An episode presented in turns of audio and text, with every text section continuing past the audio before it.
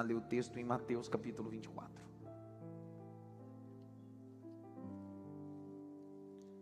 O tema do sermão: Jesus, maior do que a estrutura religiosa. Jesus, maior do que a estrutura religiosa. Glória a Deus. Põe retorno aqui para mim, meu filho.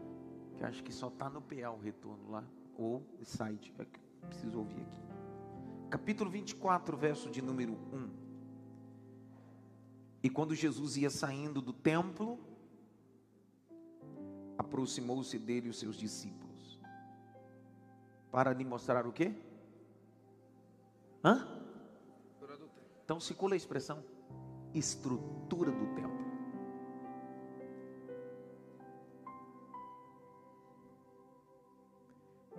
Verso 2: Jesus, porém, lhe disse: Não vedes tudo isso? Em verdade vos digo que não ficará pedra sobre pedra que não seja derribada. Segure o verso 2. Se você tiver o smartphone e estiver me acompanhando essa ministração no smartphone, não há problema. Se seu smartphone tem uma tecnologia, você pode clicar e pôr um bloco de notas. No verso 2, eu queria que você escrevesse assim: uma profecia. Esse verso 2 é uma profecia. Jesus está falando de algo que vai acontecer e aconteceu no ano 70. Verso 3. E estando assentado no Monte das Oliveiras, chegaram-se a ele seus discípulos em particular, dizendo: Dizei-nos quando serão essas coisas e que sinal há, haverá da tua vinda e do fim do mundo? Verso 4. Jesus respondendo disse: Acautelai-vos, que ninguém vos engane. Circula a expressão enganar. Você sabe que a palavra enganar é a mesma palavra que em hebraico aparece duas vezes na Bíblia? Palavra enganar aqui no grego é a mesma palavra hebraica que aparece duas vezes nos textos veterotestamentários. Sagaz. Nos textos antigos, a palavra sagaz só aparece duas vezes. Uma referendo à serpente, outro o amigo de Aminon, que de forma sagaz vai alimentando o desejo dele para com a sua irmã. Capítulo de número 24, verso de número 5 porque muitos virão em meu nome, dizendo eu sou Cristo. Enganarão a muitos. Segura enganarão a muitos. Há um grande problema da vida quando a gente percebe que no final da vida a gente foi mais enganado do que conduzido.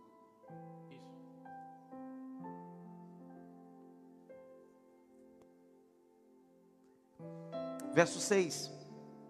Ouvireis de guerras, de rumores de guerras, olhai, não vos assustei, porque é místico que isso aconteça, mas ainda não é o fim. Grite bem alto, ainda não é o fim.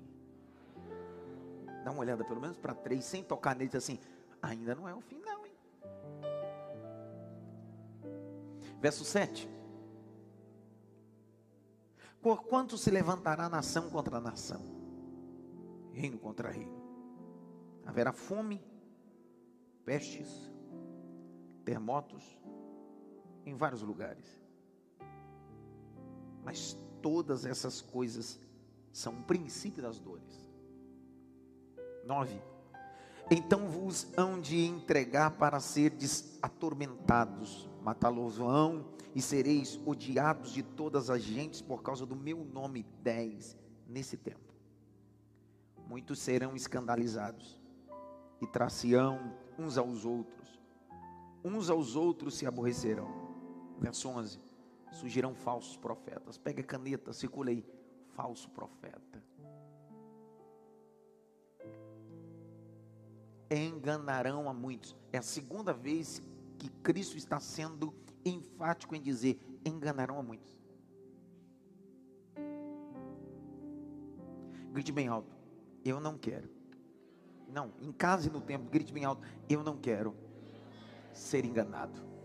Grite bem alto, Espírito Santo, tira as escamas dos meus olhos. Eu vi um aleluia aqui, foi o único. Verso 12. Porque se multiplicar, ou se multiplicar a iniquidade, a palavra iniquidade é uma palavra grega, anomia.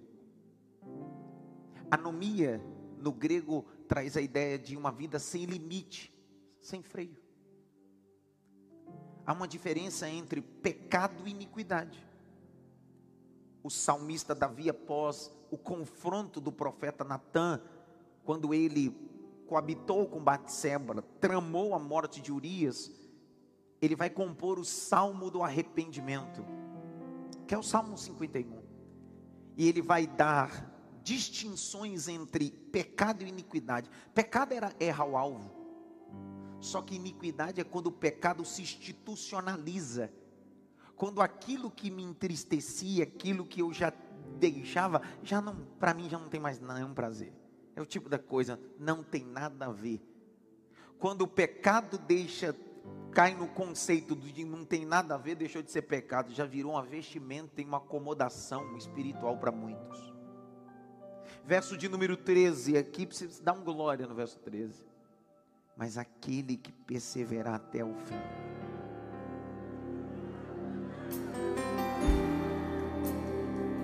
Será salvo. A palavra salva aqui é uma palavra grega, na verdade é a junção de duas, sóter e sotéria. Sotéria é salvação, sóter salvador, porque só há salvação naquele que é o Salvador chamado Jesus Cristo.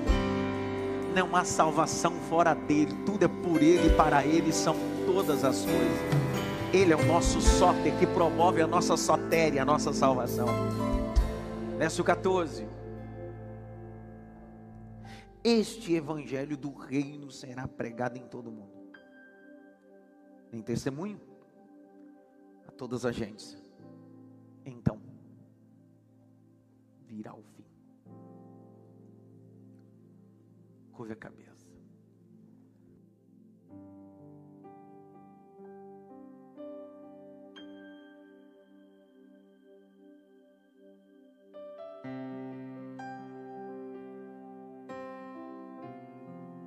Curve a cabeça, feche teus olhos. Em espírito, em verdade te adoramos, te adoramos. Em espírito, em verdade, em verdade, te adoramos, te adoramos, te adoramos, Rei dos Reis, Rei dos Reis e Senhor. Te entregamos nosso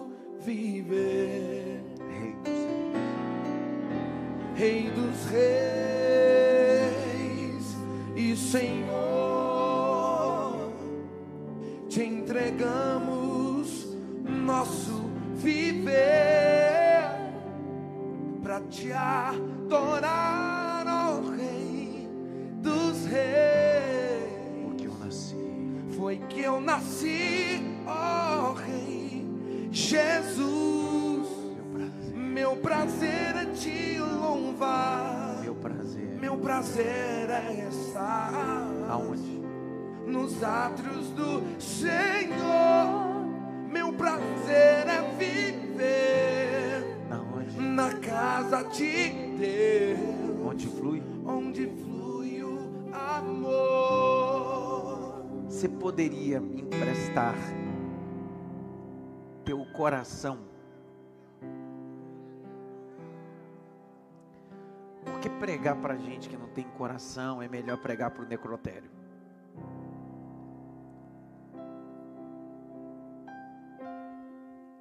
Então me empreste seu coração para que eu possa ministrar uma palavra, para que possamos ter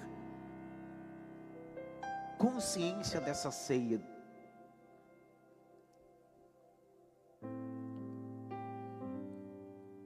Conceito do capítulo 24 é a casa de Deus, é o templo, que os judeus vão chamar de Beit Elohim.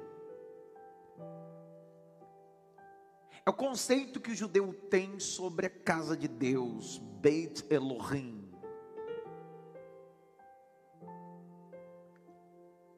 É o lugar onde o eterno se manifesta, é o lugar onde o eterno se relaciona.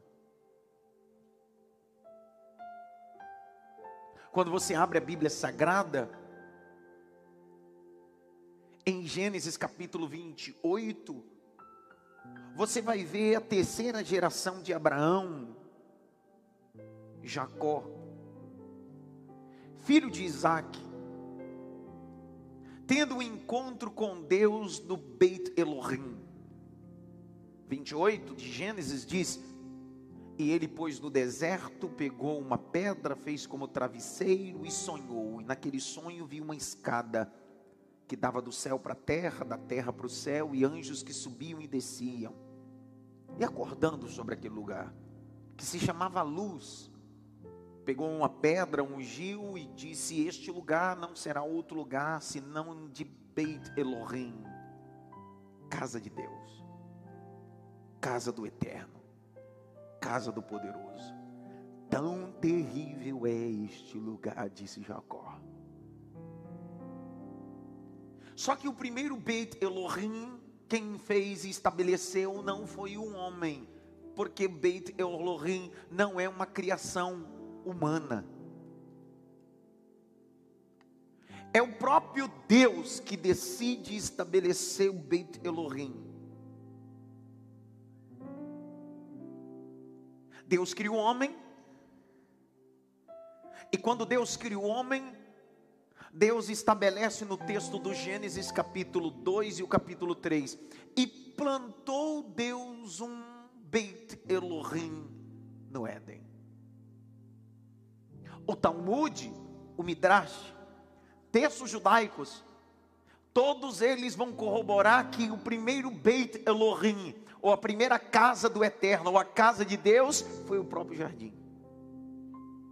Aonde na virada do dia Deus disse ao homem: saia do Éden, entre no jardim, lugar de intimidade, lugar de face a face.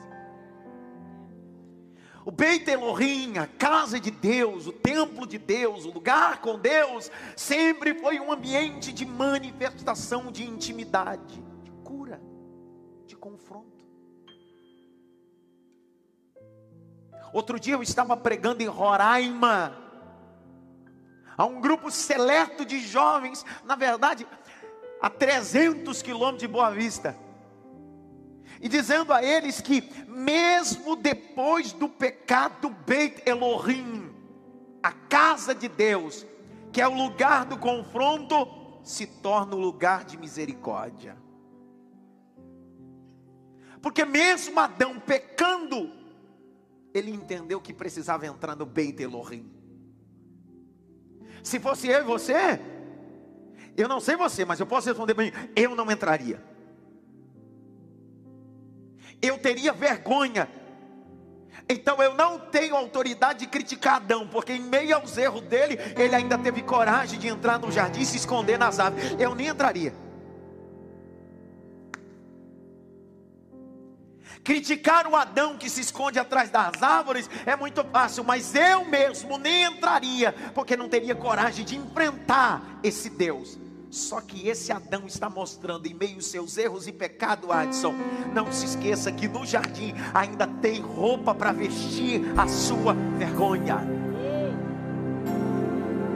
Dentro do Beit Elohim, Adão é confrontado. Dentro do Beit Elohim, ele é expulso. Mas dentro do Beit Elohim, Deus disse: Eu te expulso, mas eu costuro uma roupa. Pegaram. Deus disse: Eu não vou no Éden construir, é dentro do Beit Elohim, é dentro da casa de Deus que eu decidi costurar, porque para cada dia de vergonha haverá dupla honra, é só dentro do Beit Elohim.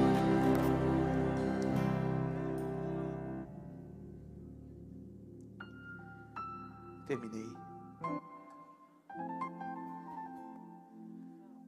introdução. Ele gosta. Preste bem atenção aonde eu quero chegar, construindo com vocês essa linha bíblica de exposição. Quando Deus dá a maquete do tabernáculo a Moisés, Deus está dizendo a ele: é o Beit Elohim. É o lugar onde eu quero se relacionar com o homem. É o lugar onde eu quero bater um papo com ele, eu quero que ele veja a minha glória. Mesmo ele hoje sendo expulso do jardim original, há uma maquete física, aonde eu vou me manifestar num ambiente físico.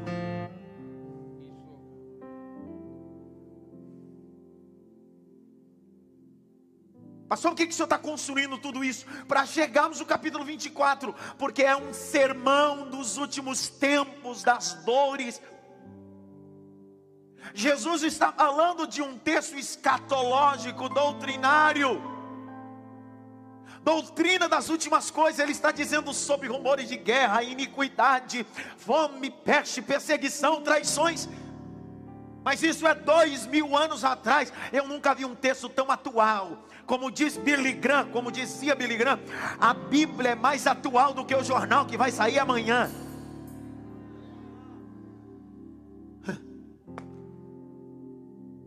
Jesus está falando de coisas que estão acontecendo nos dias atuais, dias de ernos. Só que, olha o confronto, depois de construir uma ideia panorâmica rápida sobre o Beit Elohim. Jesus está saindo do templo. Olha o capítulo 24, verso 1. E quando Jesus ia saindo do templo, aproximou dele os seus discípulos para mostrar a estrutura.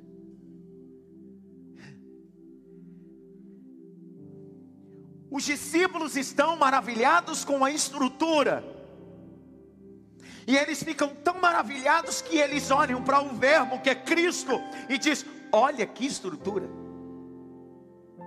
E o problema do cristianismo atual é quando a estrutura do templo é mais importante do que o verbo que está no templo.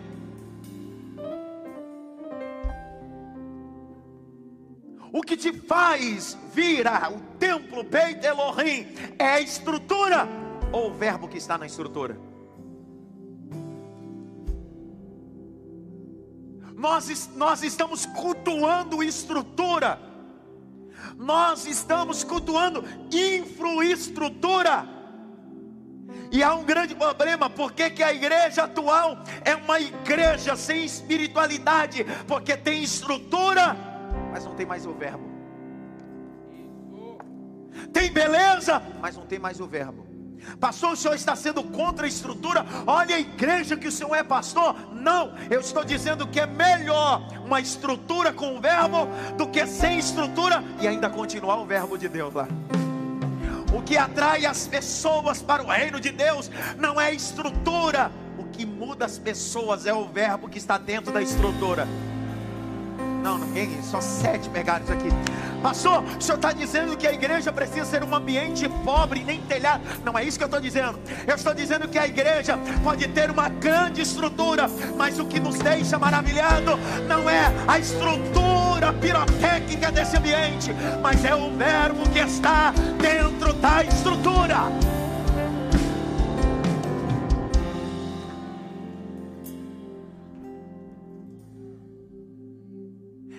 Pessoas transitando para transitando lá e para cá por causa de estrutura, não por causa do verbo.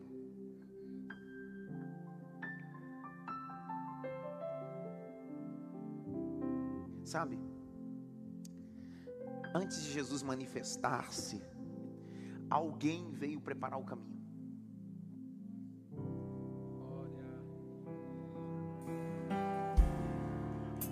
Qual era o nome dele? Qual era o nome dele? Você sabe quem era João Batista? Só para você entender. João Batista era filho de Zacarias. A mãe de João Batista era da linhagem sacerdotal também de Arão. Então, o pai de João Batista e a mãe de João Batista era uma casa sacerdotal. Ele nasceu para ser sacerdote. Ele nasceu para viver dentro daquela estrutura religiosa em Jerusalém. Só que quando ele fica grande, ele diz: Eu não quero essa estrutura corrompida. Eu não quero essa estrutura religiosa que casou com o governo e deixou de ser santa e virou uma massa de manobra política. Eu não quero. João Batista, para onde você vai? Ser sacerdote? Estou indo para o deserto. Mas João Batista lá não tem ar condicionado, lá não tem estrutura, nem infraestrutura, mas lá tem o verbo, lá tem o verbo. Ah, meu Deus do céu! João Batista, você é doido, cara. Você nem terno, nem roupa de estilo você tem. Quem disse que aonde falta estrutura, sobra verbo que é a palavra que transforma a pessoa. A mensagem de João Batista era assim: arrependei-vos, ó raça de víbora, jararaca, sucuri, coral, cobra, naja.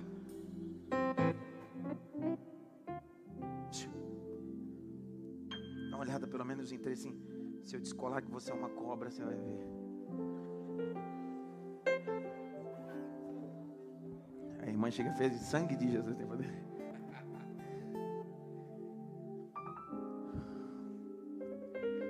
Meus irmãos, olhe para cá. Nós estamos como os discípulos embasbacados, embestados. Embestado, embestado. Embestado é bem nordestino mesmo. Olha que estrutura. Deixa eu contar um pouquinho para você. O templo de Salomão foi construído com toda a sua excelência suntuosa. Ao contrário do tabernáculo de Moisés, o templo de Salomão, enquanto o tabernáculo de Moisés tinha uma pia, no templo de Salomão tinha dez pias e um mar de bronze.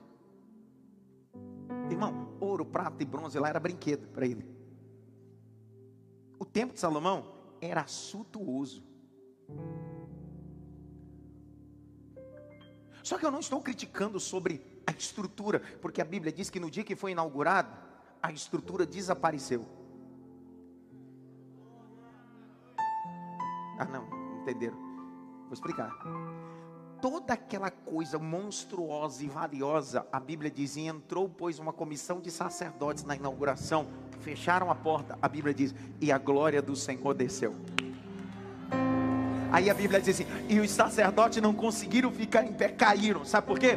Porque não adianta ter estrutura se não tiver glória. Agora, se tiver estrutura e tiver glória, tá top, tá maravilhoso. Agora eu não posso ser uma igreja com estrutura se a glória está longe. Está aparecendo o texto do profeta Ezequiel, capítulo 10, que a glória está na colina e a estrutura está vazia. Deus está dizendo: vem glória, volta para a estrutura.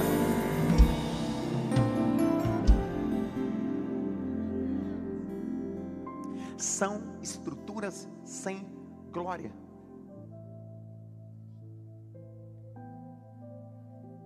Esse templo de Salomão, na invasão babilônica no ano 587 a.C., o texto de Crônicas, segunda Crônicas e o texto de Segunda Reis vai dizer que quando a Mesopotâmia antiga, a Babilônia, invadiu no ano 587, sitiando por três acampamentos distintos.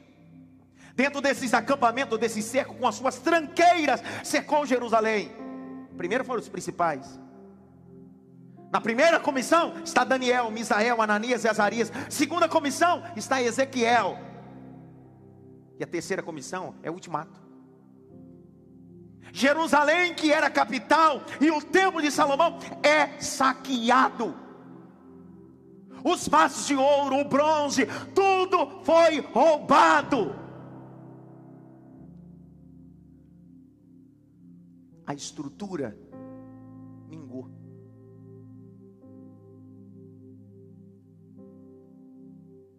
Depois do cativeiro babilônico, Deus vai estabelecer uma nova oportunidade. 70 anos depois.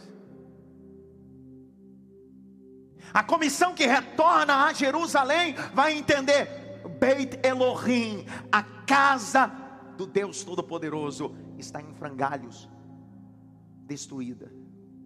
Deus levanta um homem chamado Zorobabel. Zorobabel não tem o recurso que Salomão tem, não tem a infraestrutura nem a estrutura, mas ele tem uma coisa: dependência.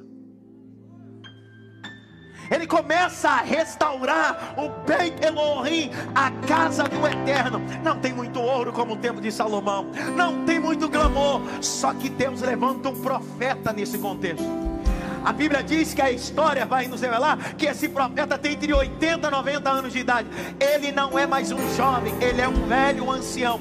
Mas a mensagem na boca dele é viva e eficaz. O nome dele é Ageu. Capítulo 2 ele diz assim: Ei, assim diz o Senhor: Minha é a prata, meu é o ouro. Aí todo mundo está quieto. Ele diz assim: Escute bem, a glória dessa última casa casa será maior do que a primeira, diz o Senhor. Não é a glória da segunda, porque se tem segunda tem terceira, é só a glória da última, porque a segunda é a última e acabou.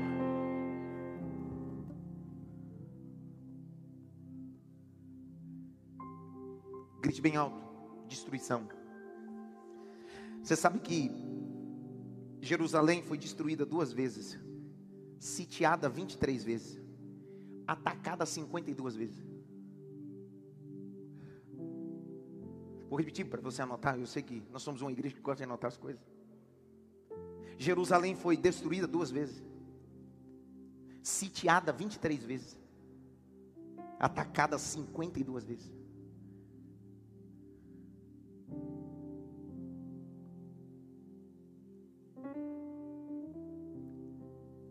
Pastor, o que tem a ver tudo isso que o senhor está dizendo com esse texto? Capítulo 24. E Jesus saindo do templo. Os discípulos disseram: Olha que estrutura.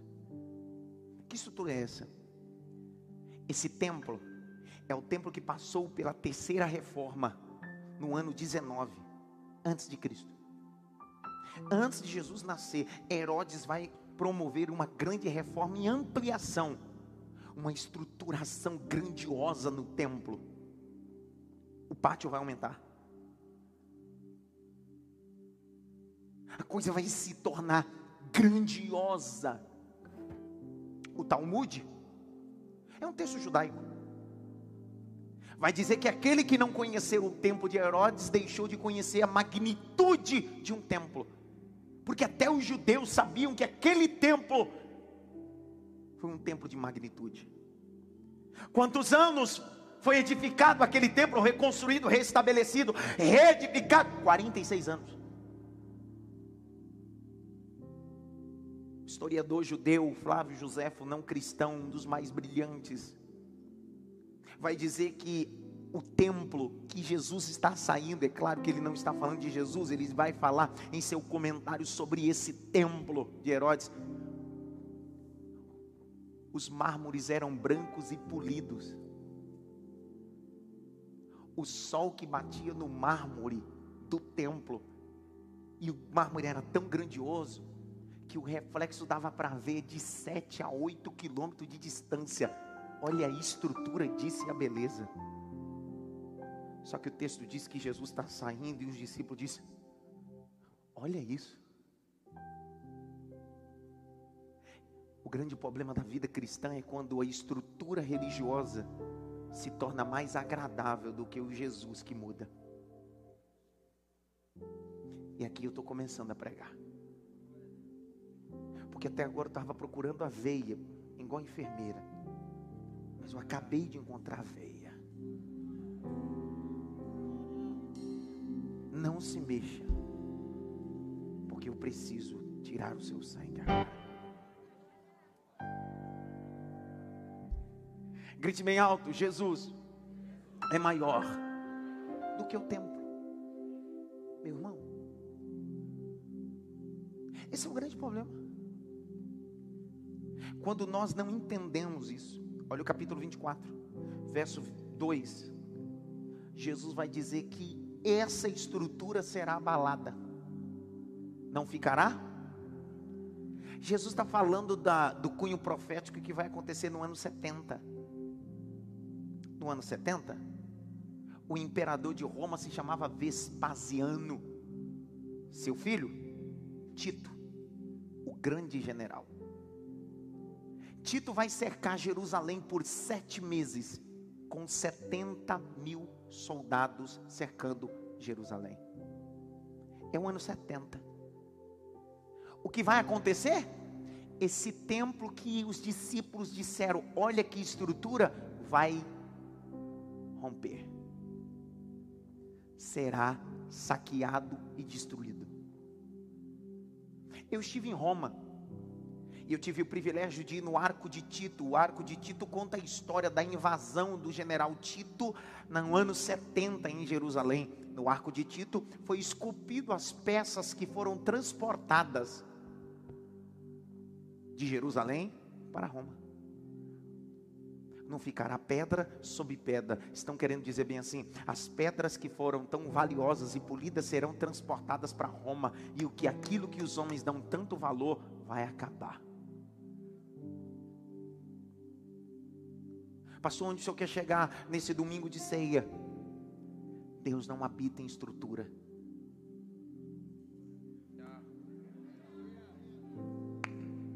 Ela pode ser de ouro, ela pode ser humilde como a de Zorobabel, e ela pode ser suntuosa como a de Herodes, mas ele não habita mais nessa estrutura. Você não é glória, agora eu te pego se ele não habita em um templo que é lindo, se ele não habita nesse templo, se ele não habita em uma catedral que dá dez dessa, suntuosa, com luz, aonde ele habita? Em um barro frágil, moldável.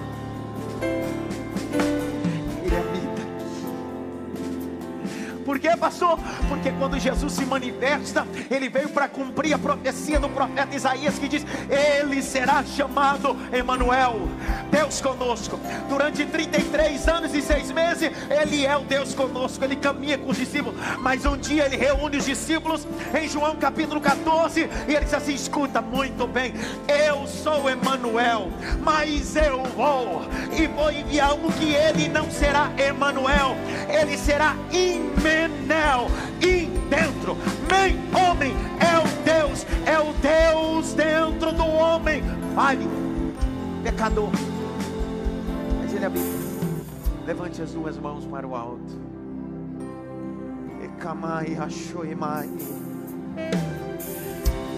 Ele não habita numa catedral. Ele não habita em estruturas suntuosas. Ele decidiu habitar em um barro imperfeito, mas moldável. Feche os olhos, com as mãos levantadas. Só quem é templo do Espírito de Deus, só quem é o Beit Elohim, só quem é o Beit Elohim, só quem é o Beit Elohim, receba o peso da mensagem receba o peso da mensagem, receba o peso da mensagem. Ele não está sobre, ele está dentro de você. Você é a habitação do Espírito Santo.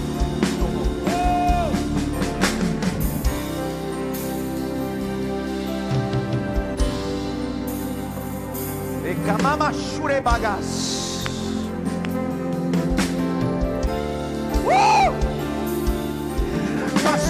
O senhor está dizendo que a igreja local não é importante. Não, não, não, não. Eu não estou dizendo que ela não é importante. Eu estou dizendo que quando eu saio daqui, Jesus vai comigo, porque Ele não fica aqui no templo feito por mão do homem. Ele vai comigo. Eu sou o tabernáculo vivo da magnificência desse Deus. Por quê? Por quê? Jesus vai dizer feitas o que é um Beit Elohim? Ele vai dizer: primeiro, o Beit Elohim é assim, aonde estiver dois. Ou três, reunidos em meu nome, eu estarei no meio deles. Beit Elohim Segunda-feira, Jesus disse assim: Vou te apresentar outro conceito sobre Beit Elohim. Qual é? É simples. Quando você tiver provado dificuldade, é simples. Entra no teu quarto fecha a porta e o teu pai em secreto te ouvirá.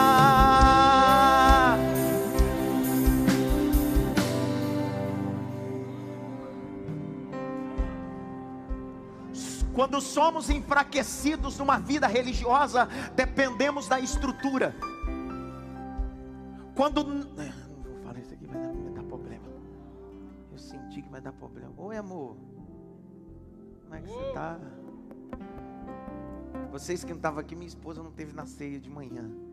Eu celebrei a ceia de manhã sem ela. Nesses 14 anos foi a primeira vez. Ela passou mal, desmaiou, mas agora está comigo aqui. Vamos aplaudir Jesus.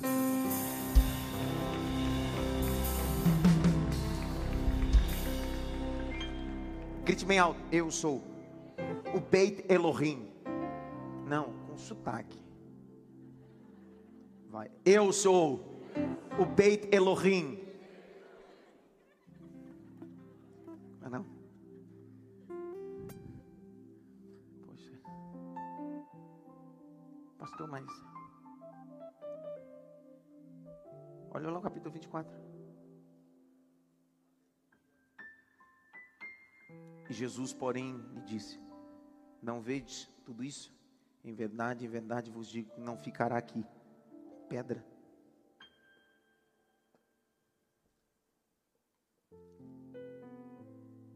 Não ficará pedra. Irmão, você sabe por que, que Jesus foi crucificado? Porque Jesus decidiu tocar na estrutura religiosa. Irmão, enquanto você não toca no sistema religioso, você é bem quisto. Márcio até coçou a cabeça. Enquanto você faz. Sim, senhor, não, senhor, senhor. Você é benção. Diz não. Eu me lembro que os meus pastores, quando jovens, diziam assim: por que, que eu não posso fazer? Porque não. Mas por que não? Deixa de ser rebelde. Oh. Perguntar é rebeldia, perguntar é querer esclarecimento, mas quando o sistema é religioso, não dá resposta e você tem que ser subjugado.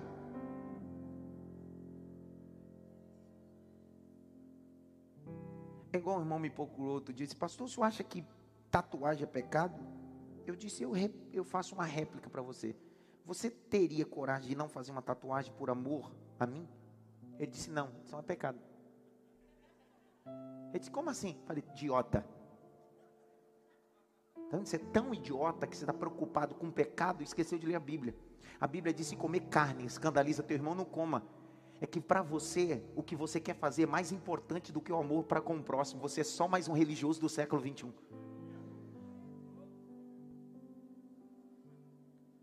Até aqui. Pai me deu. Tem camiseta para ver. Olha para cá. Todo religioso está preocupado com é pecado isso, é pecado aquilo.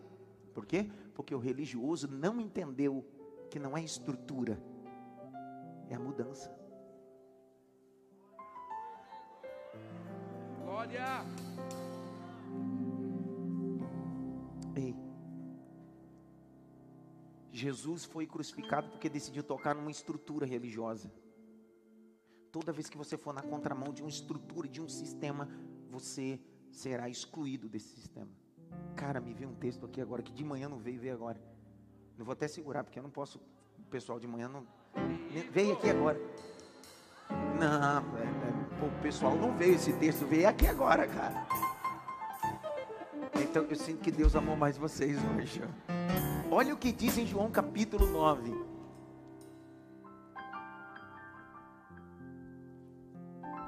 Capítulo 9, Jesus curou um cego. Ele mendigava. Verso 16, alguém está com o microfone aí? Lê aí, Tati. 9, 16.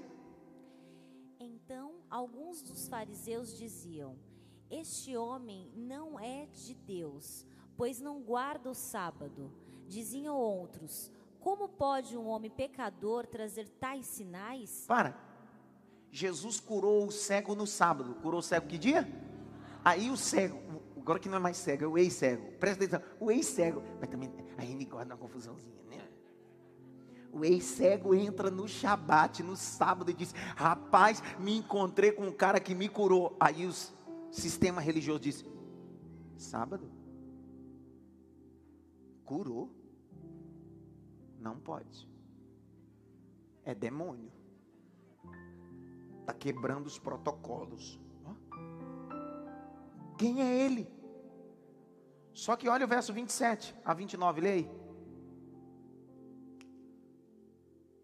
Respondeu-lhes: Já vô-lo disse, e não ouvistes, para que o que quereis tornar a ouvir, quereis vós, porventura, fazer-vos também seus discípulos? Ó, peraí. O ex-cego, ó, olha para cá. O ex-cego, que era um mendigo, agora está na sinagoga, fazendo discípulo. Mas gosta da confusãozinha também, né? Que gosta de entrar no sistema religioso. Não pode, vai pregar em outro lugar, mas não, tem que ir lá no ninho das cobras. Fala nada. 28. Então o injuriaram e disseram: Discípulo dele sejas tu, nós, porém, somos discípulos de Moisés. 29. Nós bem sabemos que Deus falou a Moisés, mas este não sabemos de onde é. Presta atenção. Se eu sou cego, eu respondi. Se eu sou cego, porque os religiosos, a estrutura religiosa diz assim: primeiro que é sábado não pode. Número dois, quem é esse Jesus perto do nosso pai Moisés? O cego ficou quieto, porque não foi, não sabia. Se eu estou lá, eu digo, vou te mostrar que Jesus é maior do que Moisés. Imagina, imaginando os religiosos dizendo, fala aí. Aí eu começaria assim dizendo, Moisés levantou a vara no deserto, Jesus foi pendurado no madeiro. Moisés viu o mar se abriu, Jesus andou sobre as águas. Moisés feriu a rocha e a rocha saiu água. Jesus disse: Quem tem sede, vem a mim e beba. Moisés orou e maná caiu do céu. Jesus disse: Eu sou o pão vivo que desci do céu.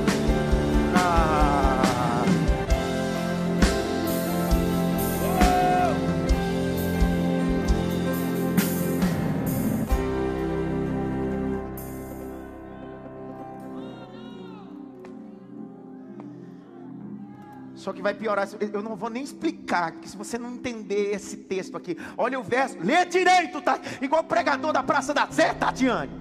Meu Deus. Capítulo 9, verso 34. O que aconteceu quando esse cara decidiu pregar dentro de uma estrutura religiosa? Olha o 34 a seguir. Responderam eles e disseram-lhe: Tu és nascido todo em pecados, e, no- e nos ensina a nós? E expulsaram-no. Mas quem é o endemoniado da situação? É o cara? Porque nem em todo lugar que te expulsam, você foi expulso. Na realidade, você foi livre.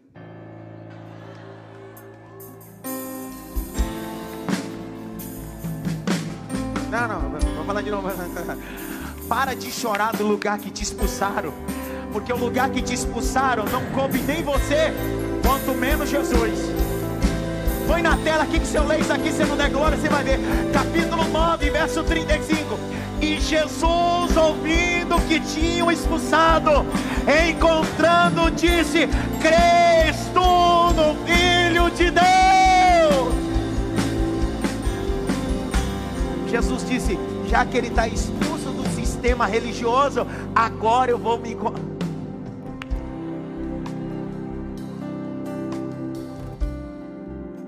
Jesus foi preso e crucificado por causa da estrutura que ele tocou. Não fala da estrutura.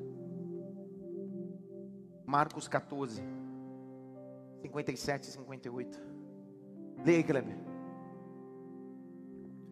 E levantando-se alguns testificaram falsamente contra ele, dizendo: Nós ouvimos-lhes dizer: Eu derrubarei este templo, construído por mãos de homens, e em três dias edificarei outro, não feito por mãos de homens. Jesus nunca disse isso.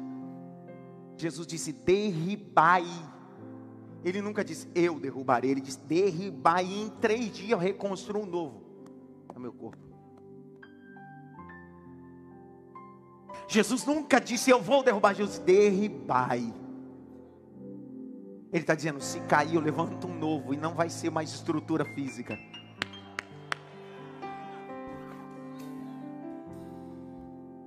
Pergunta a mim, por quê? Mateus capítulo 12, verso 6.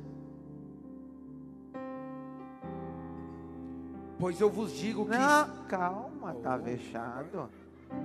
Paraibano. Calma.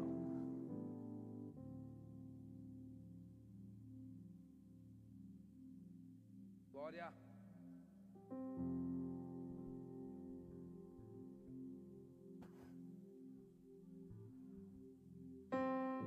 Maior que a sede da IMAF, maior do que a Assembleia de Deus, maior do que a Deus e Amor, maior do que o Templo de Salomão.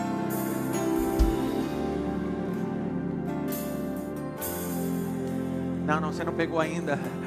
É maior do que o Templo dos Anjos que foi inaugurado para May McMahons. É maior do que o Templo de John Wesley. É maior do que o Templo Metrópole. Ele é maior, ele é maior, ele é maior. Por quê? Pois isso vos digo, está aqui Jesus dizendo: quem é maior? Quem é maior? Quem é maior do que a estrutura, maior do que o templo, maior do que a liturgia, maior do que a base, maior do que a placa, maior do que a história.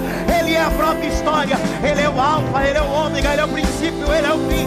Ele é Deus, ele é poderoso. Tem alguém que prega comigo nesse lugar, porque Jesus é maior do que a estrutura religiosa.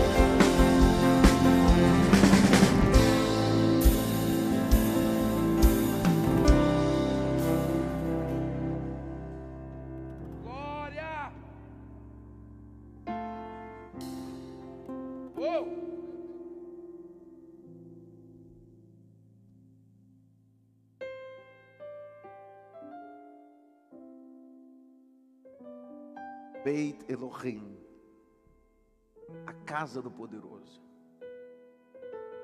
É assim que somos chamados.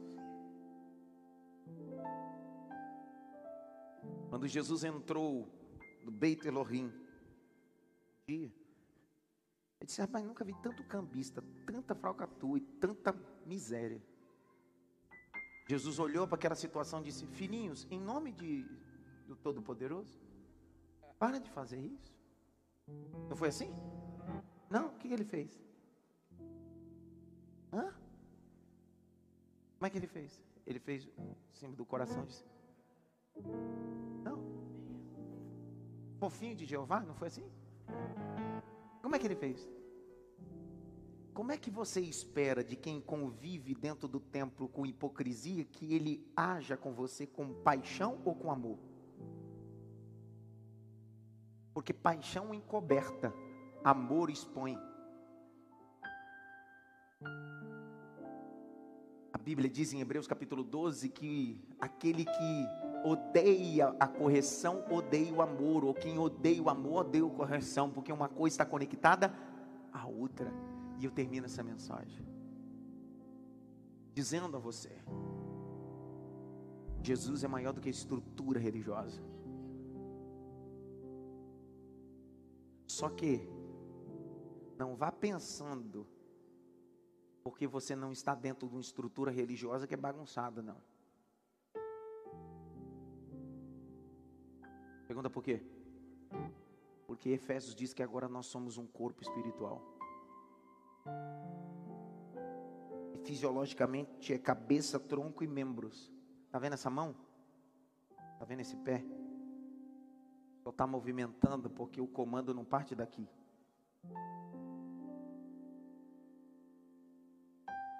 Parte daqui. A igreja não é sentimento, é razão. Não, vou falar de novo. A igreja não é sentimento. Ai, eu senti no coração. Enganoso é o coração do homem. Deus está dizendo, não é coração, é razão. o comando sai de Deus. Você já viu gente que tem mal de Parkinson? É um movimento involuntário dos membros que o cérebro já não consegue mais comandar. Mal de Parkinson. Quando você convive com alguém que tem um problema neurológico como esse de mal de Parkinson, você olha, você fica incomodado porque a pessoa não quer movimentar, mas ela não tem mais controle. Isso são pessoas que estão no reino de Deus e não querem mais se submeter à cabeça que é Cristo. Tudo que você faz fora do propósito, ao invés de edificar, destrói. Pergunta-me por quê? Porque agora nós fazemos parte de um corpo. É Jesus. Curve sua cabeça.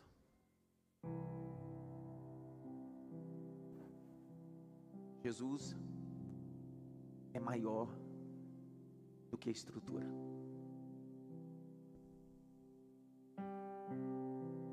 Vá orando. Em casa e no templo.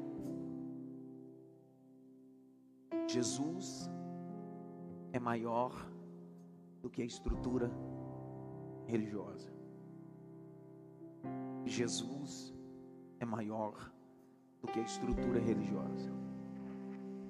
Por isso que quando Jesus entrou no Beit Elohim, ele disse: esse lugar não será outro lugar, senão casa de oração. desconecte de um cristianismo maquiado de religiosidade. Se desconecte de um cristianismo que muitas das vezes não modifica e não muda nada. Deus está gritando desde manhã na minha alma e aqui na cidade de dizendo: a estrutura é boa, mas se eu não estiver no meio dessa estrutura, é só mais uma estrutura. O No Trade Center tinha uma estrutura grandiosa, mas foram apenas alguns minutos eles estavam no chão, porque a estrutura física pode ser bela e boa, mas as calamidades vêm. Nossa estrutura não é física, nossa estrutura é espiritual em Deus.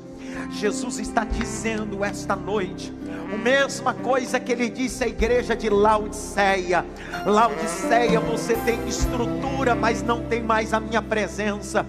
Eis que estou à porta e bato.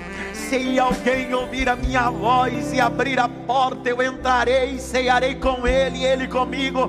Deus está dizendo: é melhor você não ter uma estrutura de ouro, prata, de pedras, de mármore, mas ter a minha presença.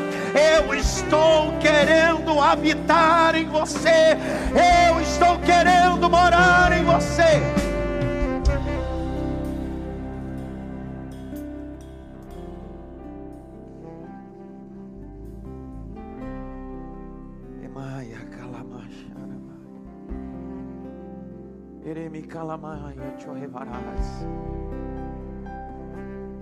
Pegaram uma mulher em ato de adultério.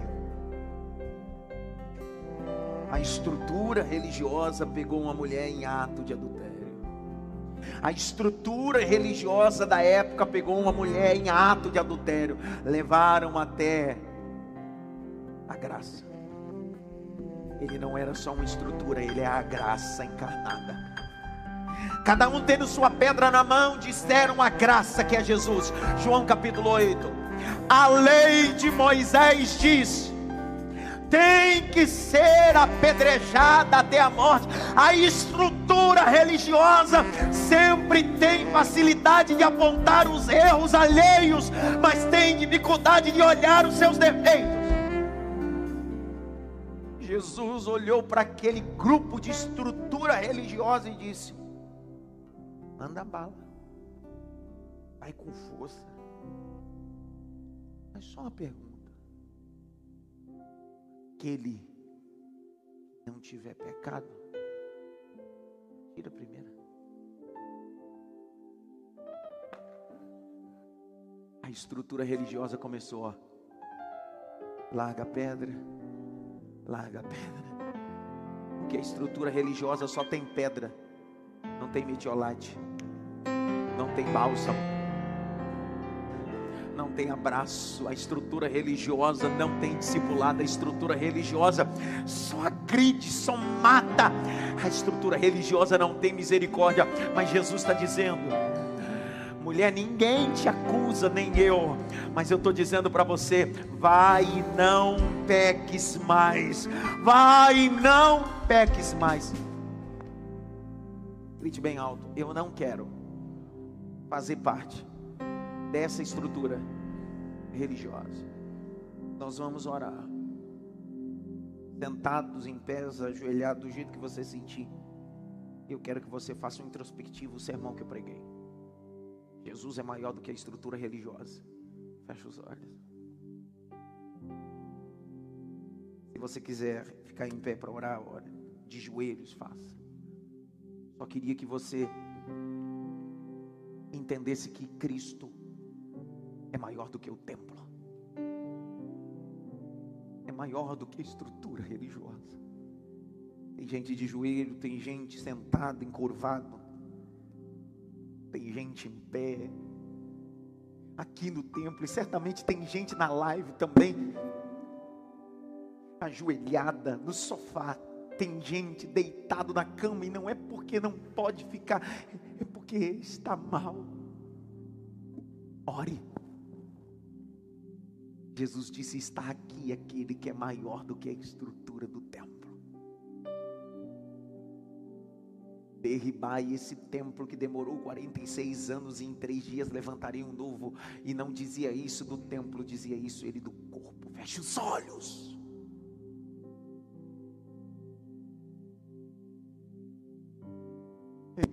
Maria.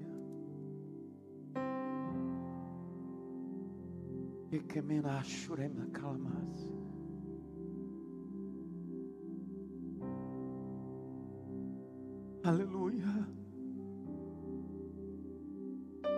Aleluia. Aleluia. Aleluia, aleluia, aleluia. Essa vontade de chorar é o Espírito Santo. Essa vontade de gemer é o Espírito Santo. Essa vontade de confessar os pecados é obra do Espírito. Essa vontade de nascer de novo é o Espírito gerando em você um novo nascimento. É só em um sistema religioso que o Espírito começa a agir. João capítulo 3, e um homem do sistema religioso foi ter com Jesus, e Jesus disse: É necessário nascer de novo da água e do Espírito. Eu sei que você é crente, que você é pregador, é pastor, é bispo, é santo, é semideus, mas Deus está dizendo: Ei, você representa a estrutura religiosa. E o que eu quero não é um sacerdote, o que eu quero é um filho hoje. O que eu quero essa noite não é um profeta, o que eu quero é um filho. O que eu quero essa noite não é um pregoeiro, eu quero um filho. Ei,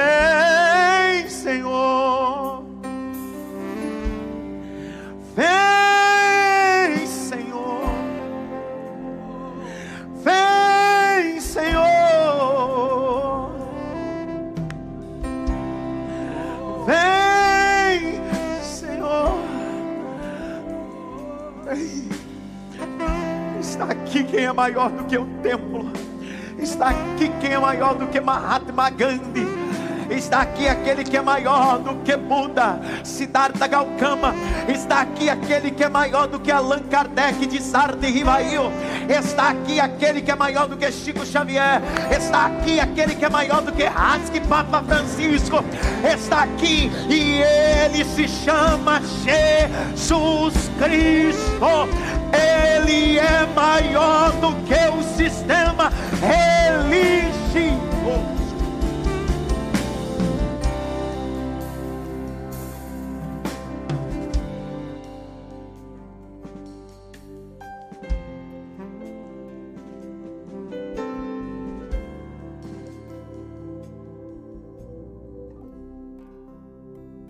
Lucas capítulo 15.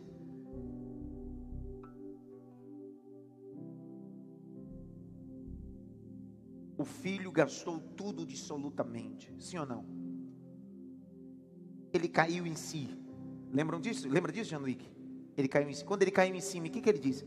Eu vou para casa de Painho, que ele era baiano, que eu sei. Ele disse: Vou para casa de Painho, porque lá tem abundância de quê? De pão. Porque os jornaleiros do meu pai comem pão. Ele está dizendo: Olha, ele está dizendo: Eu vou para a casa do meu pai, pelo menos eu serei jornaleiro. Jornaleiro não era alguém que trabalhava na Folha de São Paulo. Jornaleiro era escravo do escravo. Ele está dizendo, cara, na casa do meu pai, o escravo do escravo tem pão. Só que ele está falando da casa do pai com mentalidade de religiosidade. Porque ele acha que quando chegar lá, o pai vai dar para ele. Está vendo, seu miserável, demônio, satanás.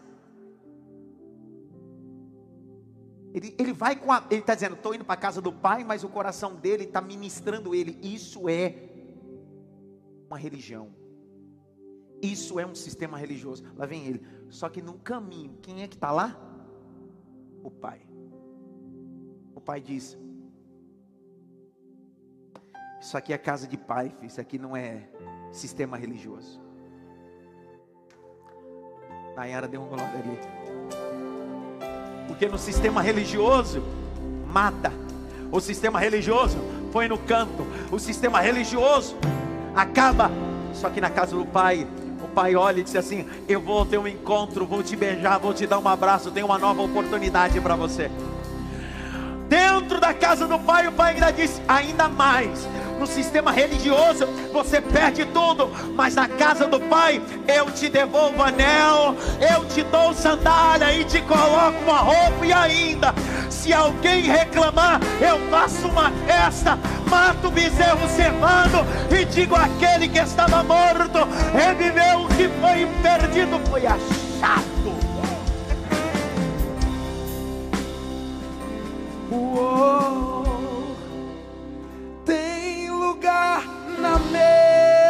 É essa aí, maestro. Pode se assentar. Vem, não demore. Venha, não demore.